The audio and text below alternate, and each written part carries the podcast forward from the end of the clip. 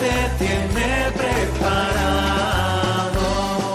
Ven y verás con el Padre Miguel Ángel Morán.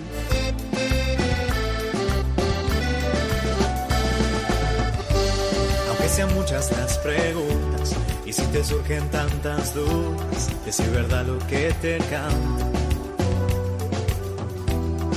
Conoce desde antes, sabe tu nombre y lo que vives y lo que siempre vas buscando. Escucha dentro su llamada, verás él pasa a tu lado y tu respuesta va esperando. Ven y verás, ven y verás. Muy buenas tardes a todos aquí en Radio María. Ven y verás un programa que habla de ti, que habla del sentido de la vida. Dios te ama y porque te ama, te llama y te llama para enviarte y enviarte a una misión. Dios cuenta contigo. Esta es la mejor noticia de todas.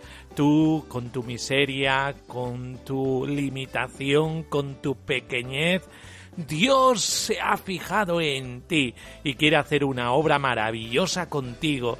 Cuenta contigo, cuenta contigo en el amor. Y esto hace que nuestro corazón se encuentre regocijado en la alegría que sobrepasa toda dicha, porque el saberse amado es aquello por lo que nacemos y es aquello que produce en nosotros el movimiento a más satisfacción porque nunca se tiene más gozo que cuando se ama a los demás. Por eso, sentirse amado para amar a los demás. Esto es lo que el Señor nos regala en la vocación, el estado de vida de cada uno, o el estado matrimonial, o el estado sacerdotal, o el estado religioso, o el estado misional, Dios cuenta contigo y tiene preparada para ti una historia que te va a hacer crecer, te va a madurar.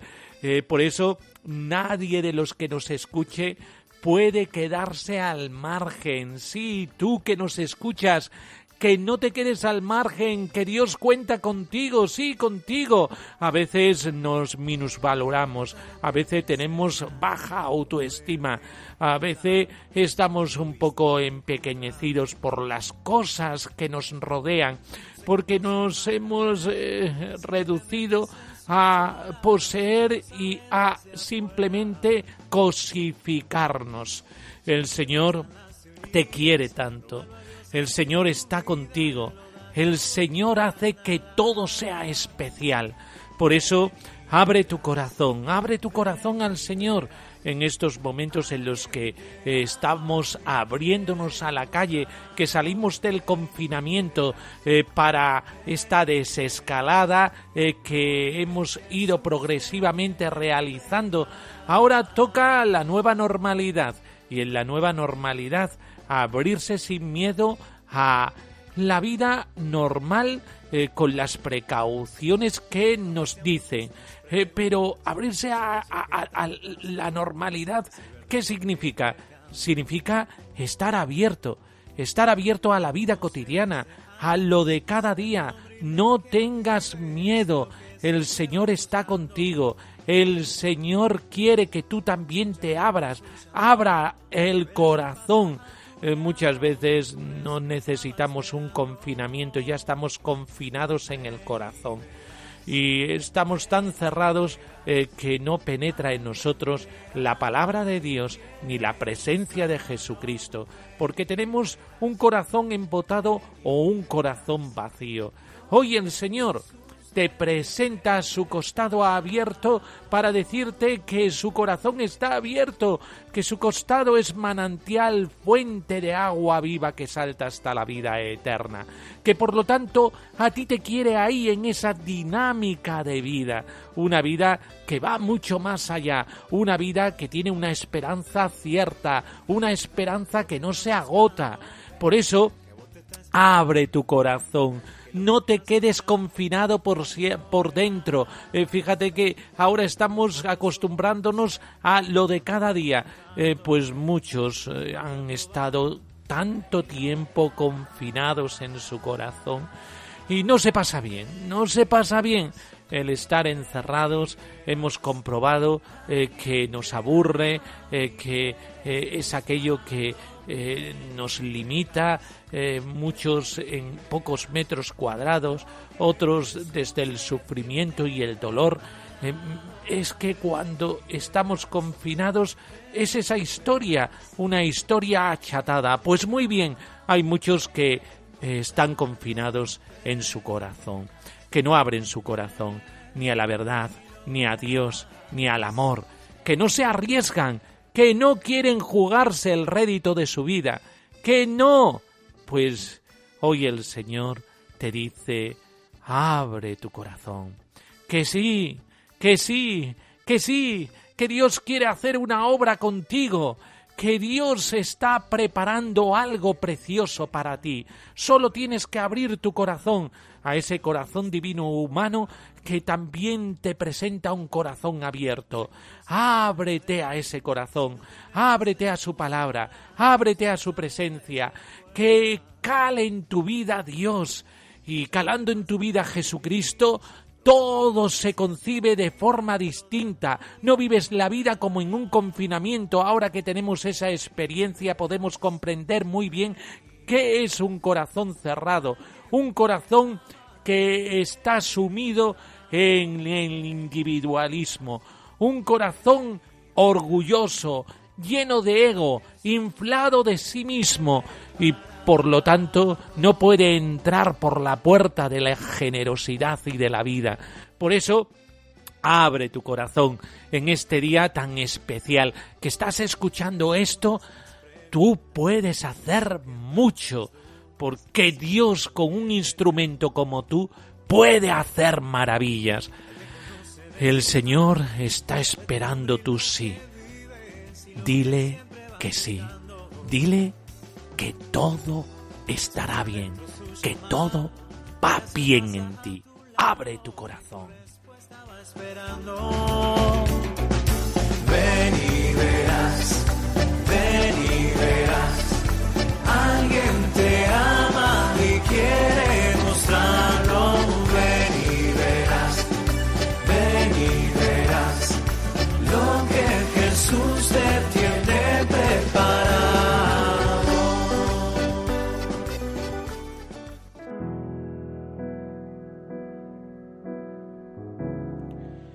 Hijo de Dios, enviado por el Padre a los hombres, de todos los tiempos y de todas las partes de la tierra. Te invocamos por medio de María, Madre tuya y Madre nuestra. Haz que en la Iglesia no falten las vocaciones, las vocaciones de especial dedicación a tu reino, el matrimonio, la vida religiosa, la vida sacerdotal. Jesús, único Salvador del hombre, te rogamos por todos aquellos hermanos y hermanas que han respondido sí a tu llamada, tu llamada al sacerdocio, tu llamada a la vida consagrada, tu llamada a la misión tu llamada a la familia. Haz que su existencia se renueve de día en día y se conviertan en Evangelio vivo. Señor misericordioso y santo, sigue enviando nuevos obreros a la mies de tu reino. Ayuda a aquellos que llamas a seguirte en nuestro tiempo.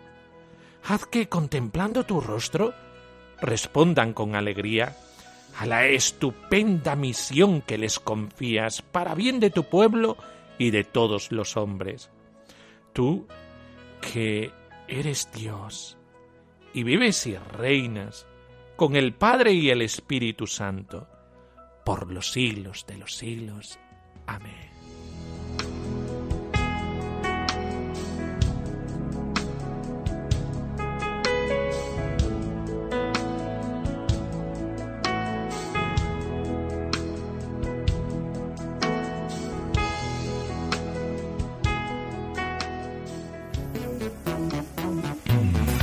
Tiempo de confinamiento, la Iglesia también utiliza las redes sociales eh, para predicar el Evangelio. De este modo, realizarán Expocarisma online para fomentar las vocaciones en diócesis de Bolivia. La pastoral juvenil de Tarija, Bolivia, invita a participar de la Expocarisma 2020 que se realizará a través de plataformas online entre el 25 y 28 de junio. La actividad tiene como objetivo dar a conocer la riqueza espiritual y misionera de las diócesis bolivianas y de esta forma fomentar el surgimiento de nuevas vocaciones a la vida sacerdotal, a la vida religiosa y a la vida laical.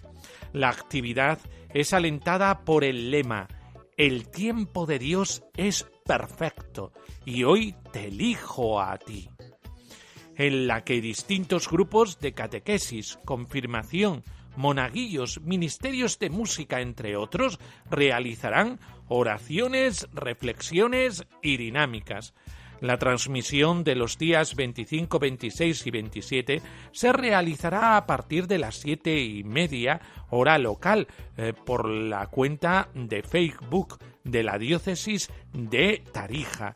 El domingo 28 la actividad iniciará a las 6 de la mañana con la adoración al Santísimo. Y es que el Señor nos manda echar las redes y así de este modo también nosotros echamos las redes virtuales para ir a pescar hombres. Hoy, como ayer, seguimos echando las redes para hacer que muchos sigan a Jesucristo. El tiempo es de Dios y por lo tanto el tiempo de Dios es perfecto y hoy te eligió a ti. Descubre tu carisma.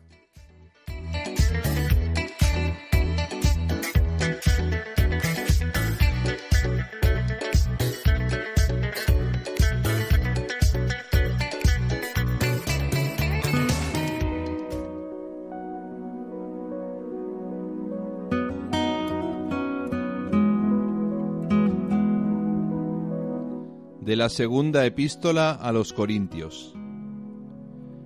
Y del mismo modo que sobresalís en todo, en fe, en palabra, en ciencia, en todo interés y en la caridad que os hemos comunicado, sobresalid también en esta generosidad.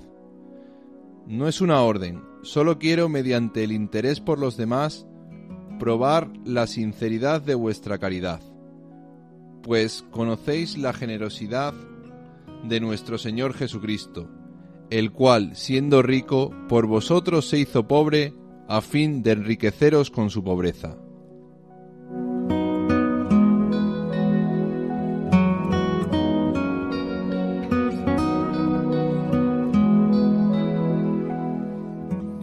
Ven y verás, el Señor en el Evangelio nos lo dice bien, ven y verás.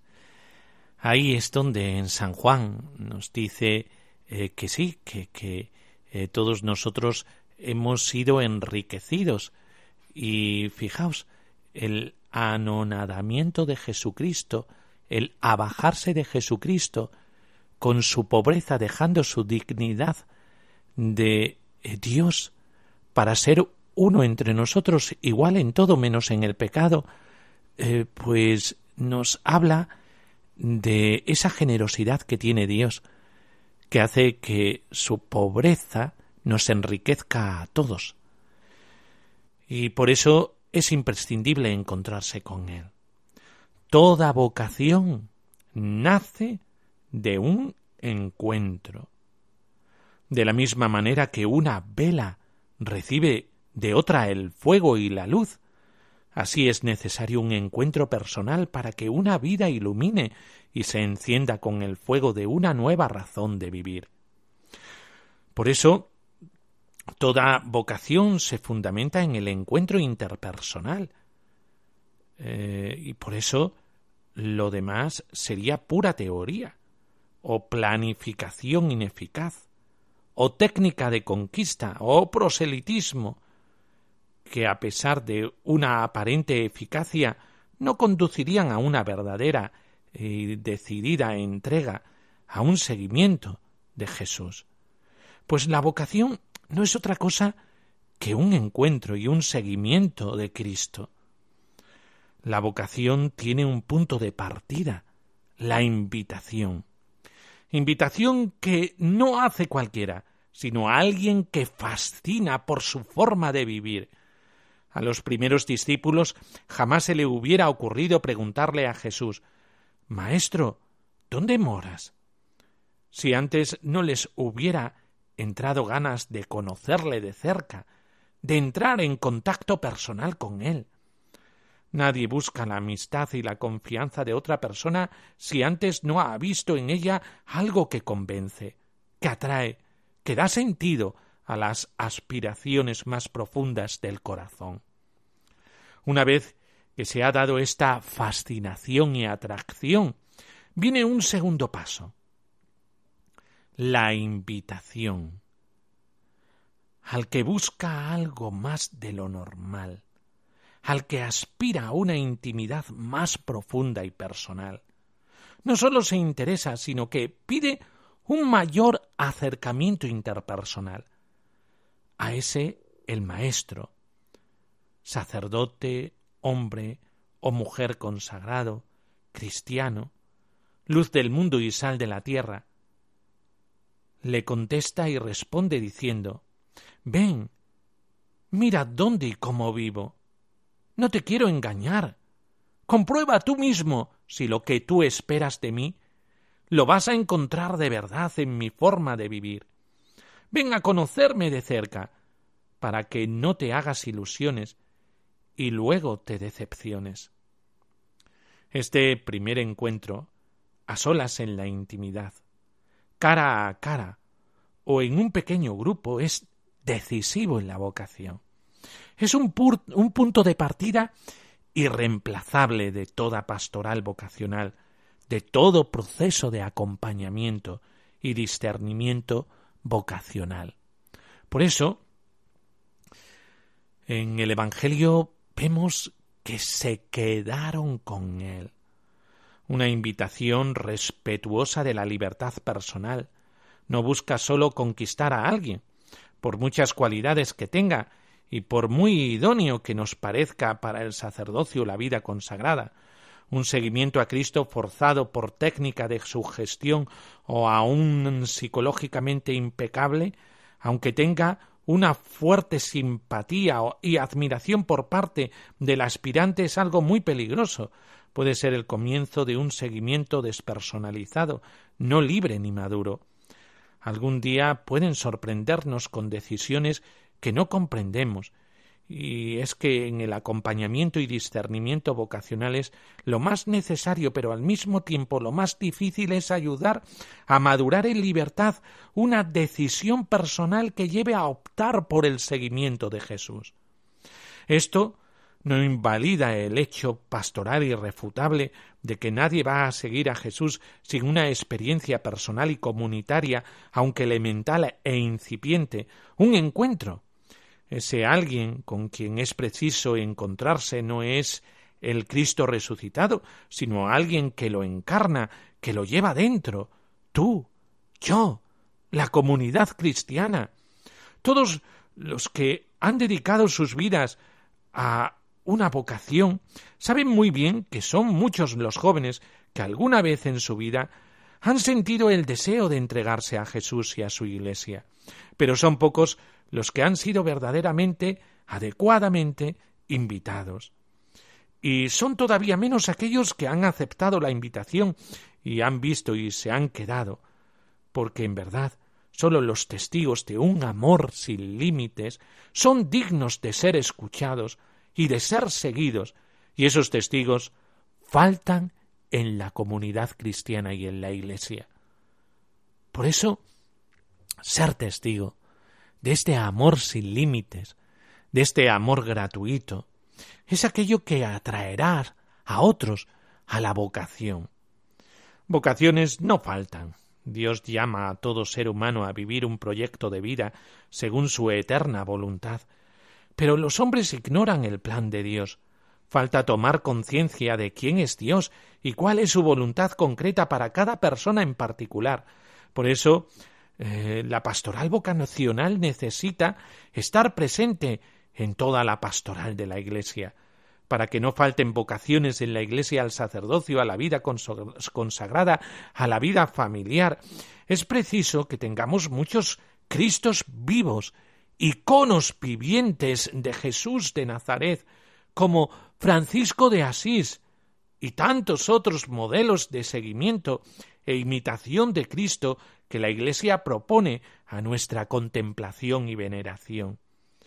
Por eso, la pastoral vocacional de la invitación, del acompañamiento y del discernimiento exige que seamos santos, que irradiemos un gran enamoramiento de Cristo, que a nuestro lado sientan los jóvenes que Jesús es la única razón de ser de nuestra vida, que nuestra vida es plenitud, gozo y esperanza. Una persona verdaderamente feliz y pacificada atrae, fascina, contagia. Jesús necesita esta clase de personas que, como San Pablo exclame, ya no vivo yo, es Cristo quien vive en mí. Desde que le conocí, todo me parece basura en comparación con Él. Por eso, hoy el Señor te invita a ser ese testigo, ese testigo que contagia ese amor asimilado por el corazón. Por eso, todo, todo estará bien. Todo se comprenderá de forma distinta. Si tú te encuentras con ese plan, ese diseño de amor de Dios que tiene para ti. Todo estará bien. En la precariedad, todo estará bien. En la abundancia, todo estará bien. En la salud, todo estará bien. En la enfermedad, todo estará bien. En la pena, todo estará bien. En la alegría, todo estará bien.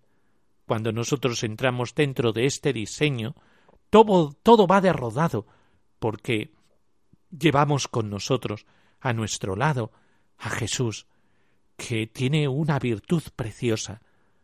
Todo lo recicla. Pues el Señor te invita y te dice, ven y verás.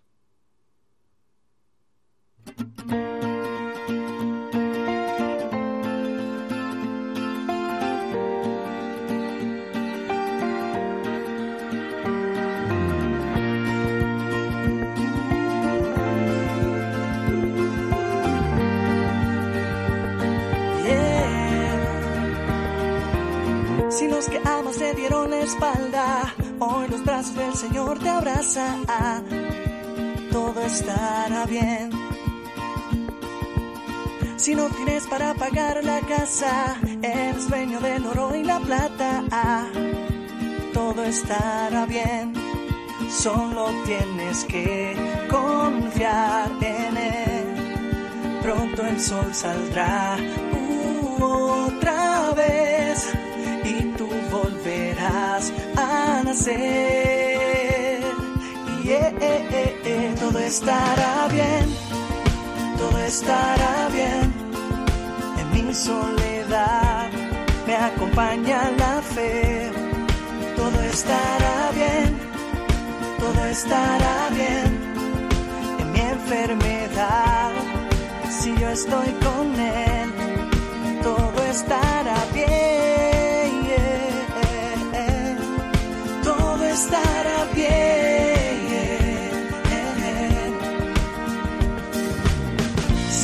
Miras al espejo y no te gusta, y no te gusta lo que ves. Eres única y bella así como tú eres. Si para vivir ya no tienes razones, Jesús encontrarás millones. Todo estará bien, solo tienes que confiar en Él pronto el sol saldrá uh, otra vez y tú volverás vas a nacer.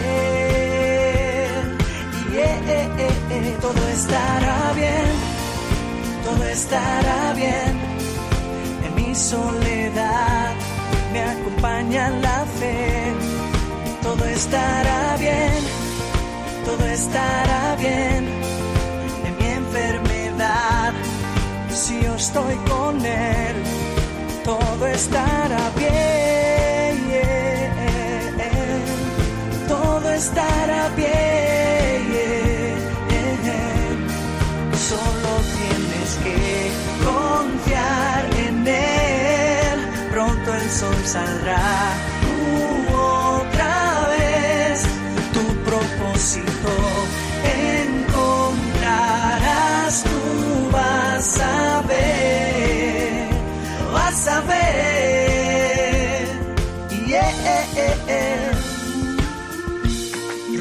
8:28. Sabemos que en todas las cosas interviene Dios para bien de los que le aman.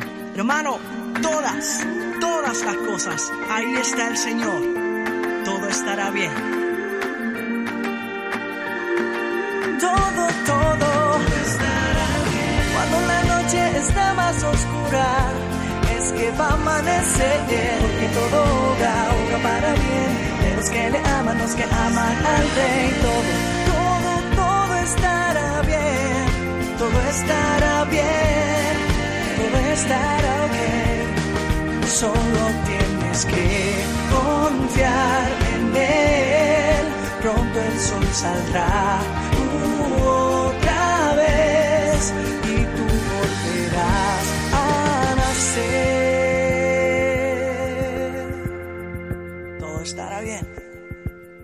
Entramos dentro de la sección de este programa Ven y verás aquí, como no, en Radio María, eh, que todos esperamos porque ya podríamos elucubrar todo lo posible sobre la teología de la vocación, la cultura de la vocación, pero lo más importante es eh, tocar la fibra sensible eh, que es el corazón de los demás. Y hay muchas historias, muchas historias por contar. Y eh, en nuestro estudio contamos con un laico, un laico que vive eh, su vocación laical dentro de la Iglesia como cristiano comprometido y eh, vive en su estado de vida matrimonial. Muy buenas tardes, eh, Manuel. Buenas tardes, Miguel Ángel. Qué placer poder estar contigo y con todos los que nos escuchan en una radio tan hermosa y que tanto bien hace como Radio María. Manuel, estamos en el programa que habla sobre el sentido de la vida y sobre la vocación. ¿Cómo, Manuel, Dios te llamó a la vida matrimonial? Pues mira, Miguel Ángel, eh, en los caminos de Dios dicen que son, ¿verdad?, inescrutables, ¿no? Y, en mi caso, pues fue por una parte muy clara la vocación que yo siempre sentí al servicio al Evangelio, ¿vale? Y como cual San Agustín estuve buscando cuál era el sitio donde yo creo que podía mejor responder esa, esa vocación. Llega un momento en la vida en el que, eh, tras eh, dedicarme a, a servir, eh, incluso buscando la vocación sacerdotal y después al servicio del estudio, pues eh, Dios puso en mi vida a una persona eh, que yo inmediatamente descubrí que, era ese complemento a la fuerza que iba a dinamizar mi vocación al servicio del Evangelio. Y la descubrí de la manera pues, muy sencilla, como es en la vida cotidiana, porque el Señor nos habla en las, cosas muy sencillas, Miguel Ángel, como tú bien sabes. ¿no? Pues en un encuentro ocasional, de pronto nos fuimos conociendo y, y nos dimos cuenta que teníamos una sintonía en los valores fundamentales. Y esos valores fundamentales estaban alrededor del Evangelio, de la Eucaristía, y en, un camino que no fue fácil de autoconocimiento y de conocimiento mutuo, eh, sí que sabíamos que eso iba a ser completado con el sacramento del matrimonio. Y tengo que decir, Miguel Ángel, el sacramento fue fundamental para que nos uniéramos más en comunidad eh, con Cristo. Eh, siempre se dice que el matrimonio es cosa de tres, eh, es decir, el marido, la mujer y Jesucristo, que no debe faltar. Y como fruto del amor, los hijos. Eh, es reflejo de la Trinidad, eh, Padre, Hijo y Espíritu Santo, eh, tal como dicen los padres de la Iglesia, ¿verdad? El amor del Padre al Hijo, que es el Espíritu Santo. pero es verdad que hay matrimonios que Dios, como los, los hijos son dones de Dios, Dios no le concede hijos y en cierta manera quedan como frustrados. Eh, desde los ojos de la fe no podemos decir esto. Hay muchos oyentes que nos están escuchando que han pasado por esta experiencia y que viven su matrimonio de otra manera, en una fecundidad eh, evangelizadora. Eh, de esta manera podemos decirlo, fecundidad evangelizadora. Manuel, ¿tiene sentido vivir un matrimonio sin esa fecundidad física de tener hijos? Pues mira, Miguel Ángel, tú sabes que el Señor nos llama a cada uno personalmente, es una vocación.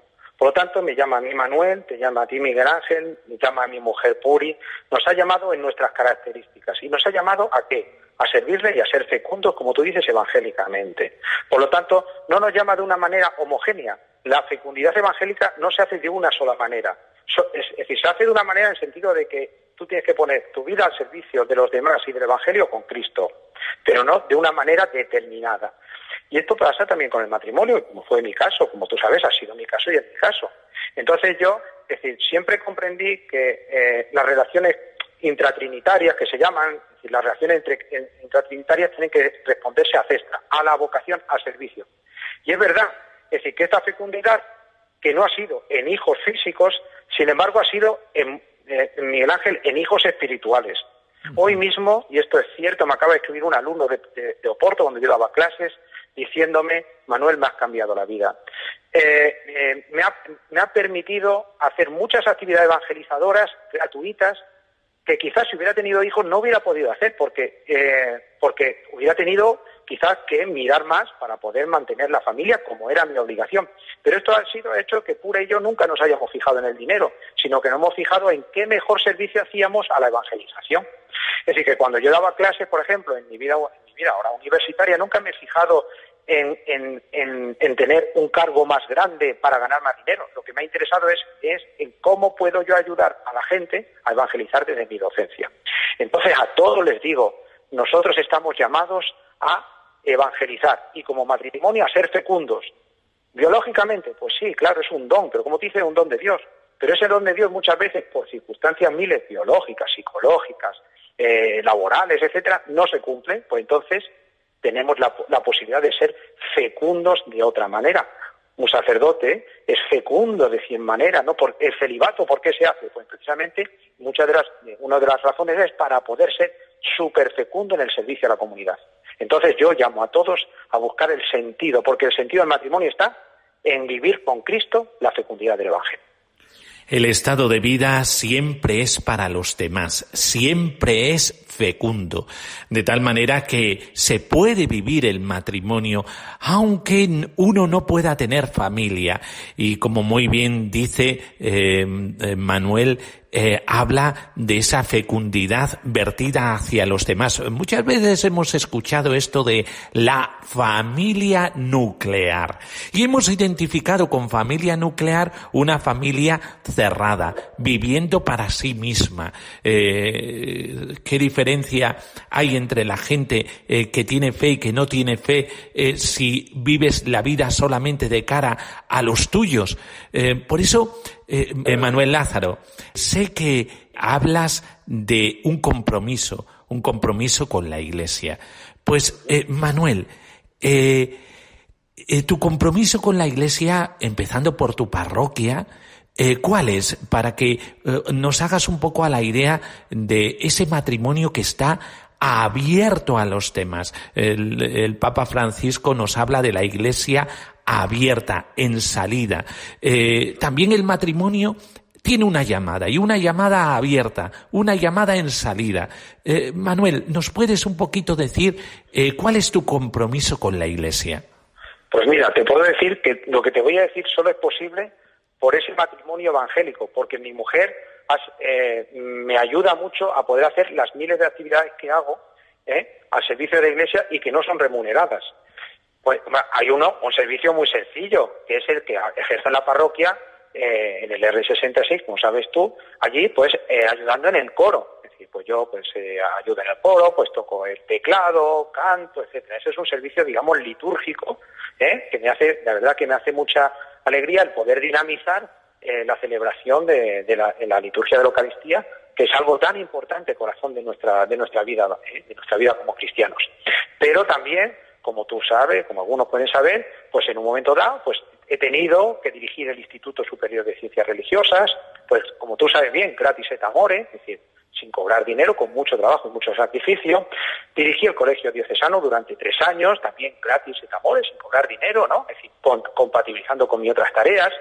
Me dedico, eh, además, en mi enseñanza universitaria, pues asesoro, por ejemplo, a varios centros universitarios, también sin cobrar dinero, para que puedan evangelizar mejor la Universidad Pontificia de Salamanca, la Universidad Francisco de Vitoria, les ayudo directamente.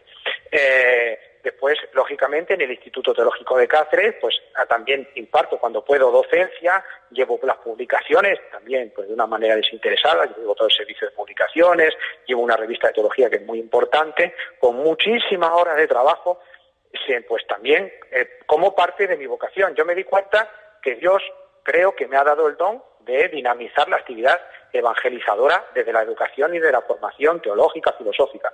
Pues a eso dedico, ¿no? A eso dedico eh, toda mi actividad. Por ejemplo, en la UNED, donde yo estoy, que es una universidad laica, pues todo, es decir, normalmente yo lo que me dedico es a recoger a todos aquellos alumnos que quieren trabajar sobre temas religiosos, que allí es un sitio un poco hostil, pues vienen a mí, entonces yo voy dirigiendo las tesis, nunca digo a una que no, siempre ayuda a todos esos trabajos. ¿Por qué? Porque estamos creando comunidad eh, cristiana dentro del mundo universitario, que es una cosa muy importante. Pues así un poquito dedico toda esa fecundidad, que son muchas horas de trabajo, que son sin remuneración, y que esto solo se hace desde el desinterés familiar, porque esto no es una cosa mía, es pura, que porque yo dedico a esto, tiene que dedicarse a ella a hacer otras cosas, más de la casa, etcétera, ¿vale? Y le quito tiempo a ella, pero no es quitarle tiempo a ella, es darnos nosotros, ampliar nuestra fecundidad al servicio de la Iglesia, en este servicio que Dios me ha llamado. Eh, qué hermoso, eh, Manuel, que eh, el matrimonio pueda tener tanta actividad evangelizadora y que el vivir el estado de cada uno nos lleve a compartir nuestra vida con los demás. Manuel, nos hablas del mundo universitario y tú mismo lo has dicho, el mundo universitario es muy, muy difícil. Eh, ¿Nos puedes describir un poquillo ese mundo universitario? ¿Cómo se puede vivir la fe en el mundo universitario? Mira, una de las cosas que creo que es fundamental y que muchas veces algunos profesores, por lo que sea, no terminan de arrancar, es, es nosotros es ser testimonio sin complejo, sin miedo, desde el respeto, que, que lógicamente el Evangelio siempre es oferta gratuita, pero ser testimonios de Dios en el aula, de Dios en, las investigaciones. Es decir, no tener miedo a, que, a, confesar que tú eres católico, que eres cristiano. Ojo, advierto, eso en algunas partes puede ocasionarte problemas. Te van a señalar con el dedo. Pero ¿qué es la cruz sino eso? Es decir, aceptar la cruz. Pero esa es la alegría, la alegría de decir, bueno, todo el mundo eh, sabe quién soy.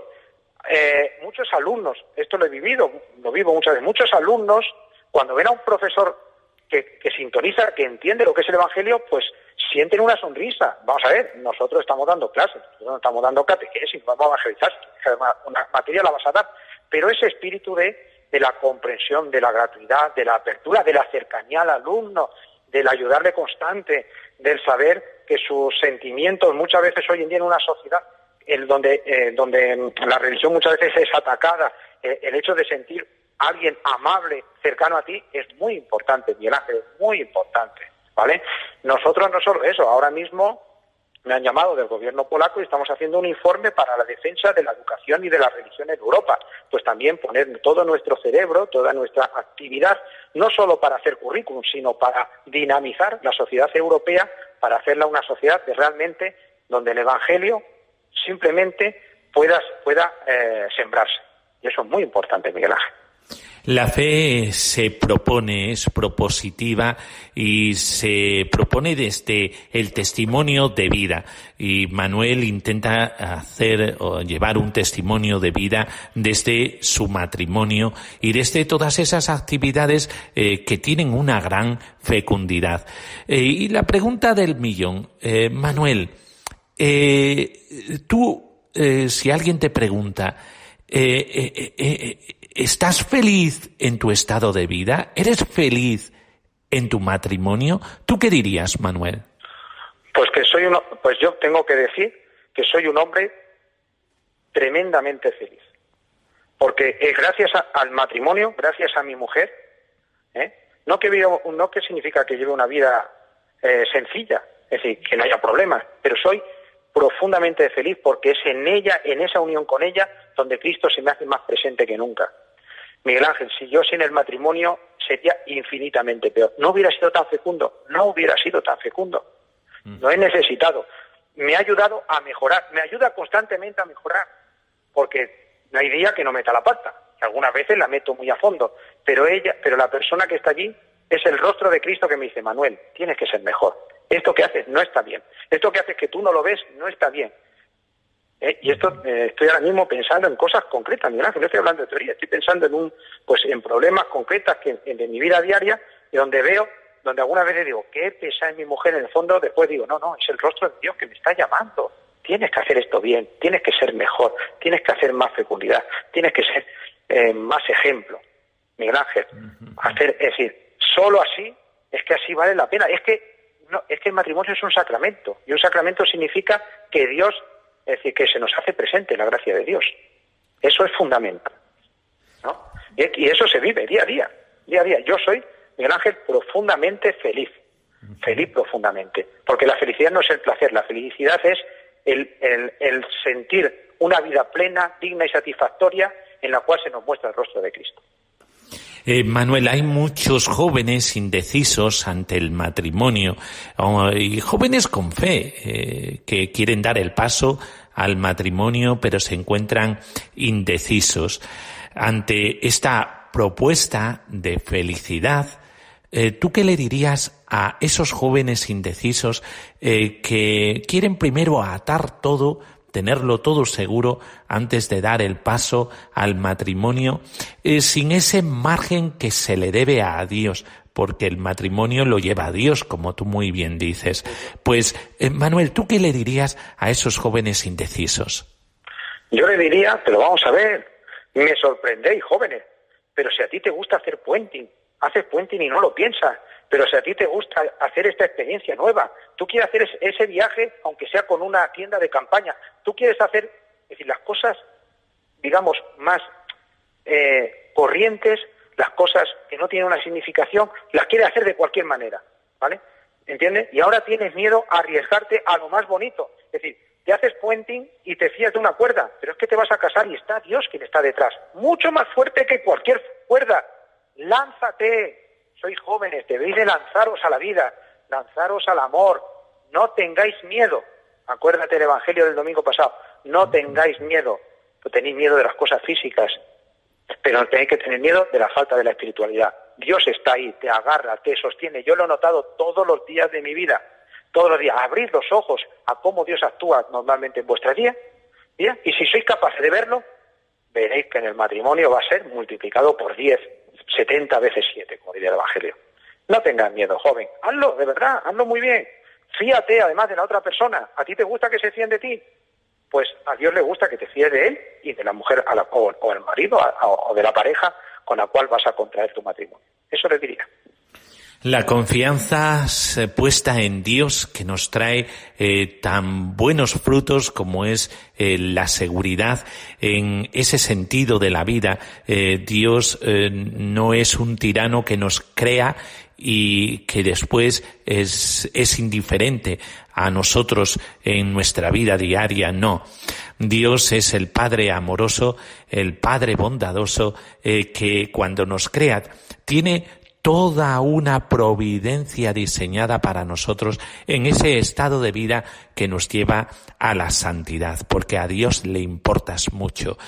Eh, Manuel, muchísimas gracias eh, por este testimonio de vida eh, que a todos nosotros pues nos enriquece, porque el saber que el matrimonio, se tengan hijos o no se tengan hijos, es fecundo, es una palabra de esperanza para muchos, muchos matrimonios que crean familia de otra manera.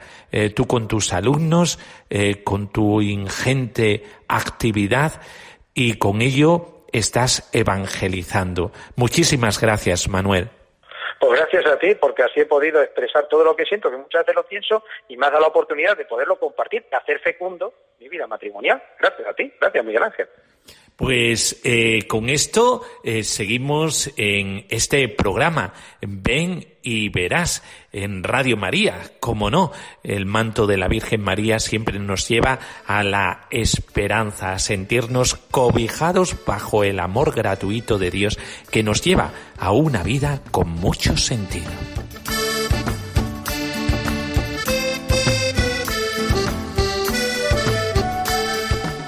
Hermoso es descubrir en una vocación laical esta sorpresa de la fecundidad insospechada de un Dios eh, que todo lo hace de forma creativa. Y es que Dios todo lo hace nuevo.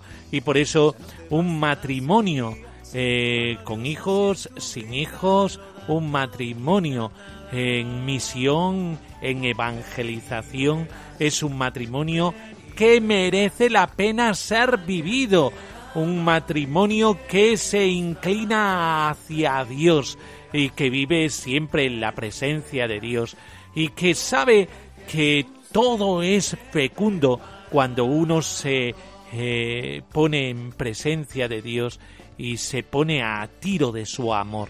Por eso Hoy el Señor nos habla de el matrimonio cristiano eh, que es un matrimonio siempre fecundo y que es un matrimonio que está abierto a la evangelización. No existe ninguna vocación en la Iglesia eh, que no se viva para los demás. Eh, por eso, tu matrimonio vale la pena.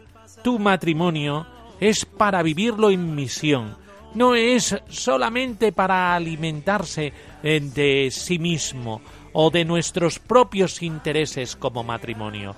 Todo lo contrario, el matrimonio está llamado a la misión, a la evangelización, y por eso ahí está la dicha del matrimonio. ¿Cuántos matrimonios se separan por vivir solo para sí mismos? Por eso descubre en tu matrimonio cuál es tu misión y vas a descubrir con ello la salsa de tu matrimonio. Pues eh, nos despedimos y ya sabéis que podéis poneros en contacto con nosotros en este correo electrónico. Ven y verás uno en número arroba radiomaria.es. Ven y verás uno arroba radiomaria.es. Y ahí compartís con nosotros un audio o una experiencia escrita eh, para compartir con los demás desde aquí, eh, desde eh, los micrófonos de Radio María en el programa Ven y Verás. Nos, nos despedimos hasta el próximo programa. La bendición de Dios Todopoderoso, Padre, Hijo y Espíritu Santo descienda sobre vosotros. Amén. Pues hasta pronto, acobijados en el corazón de Cristo en el mes de junio, el mes del corazón de Jesús donde bebemos de la fuente inagotable de su misericordia, de su amor. Hasta pronto. Si no lo viste y encontrar, no se conoce el mal. Si no te metes en sus olas, no se lo sabe desde afuera ya no te bastan las teorías, probalo a Dios así en tu vida, lo da todo y quita nada. Ven y verás, con el Padre Miguel Ángel Morán. Ven y verás, alguien te ama y quiere mostrarlo. Ven y verás, ven y verás lo que Jesús Jesús te tiene preparado.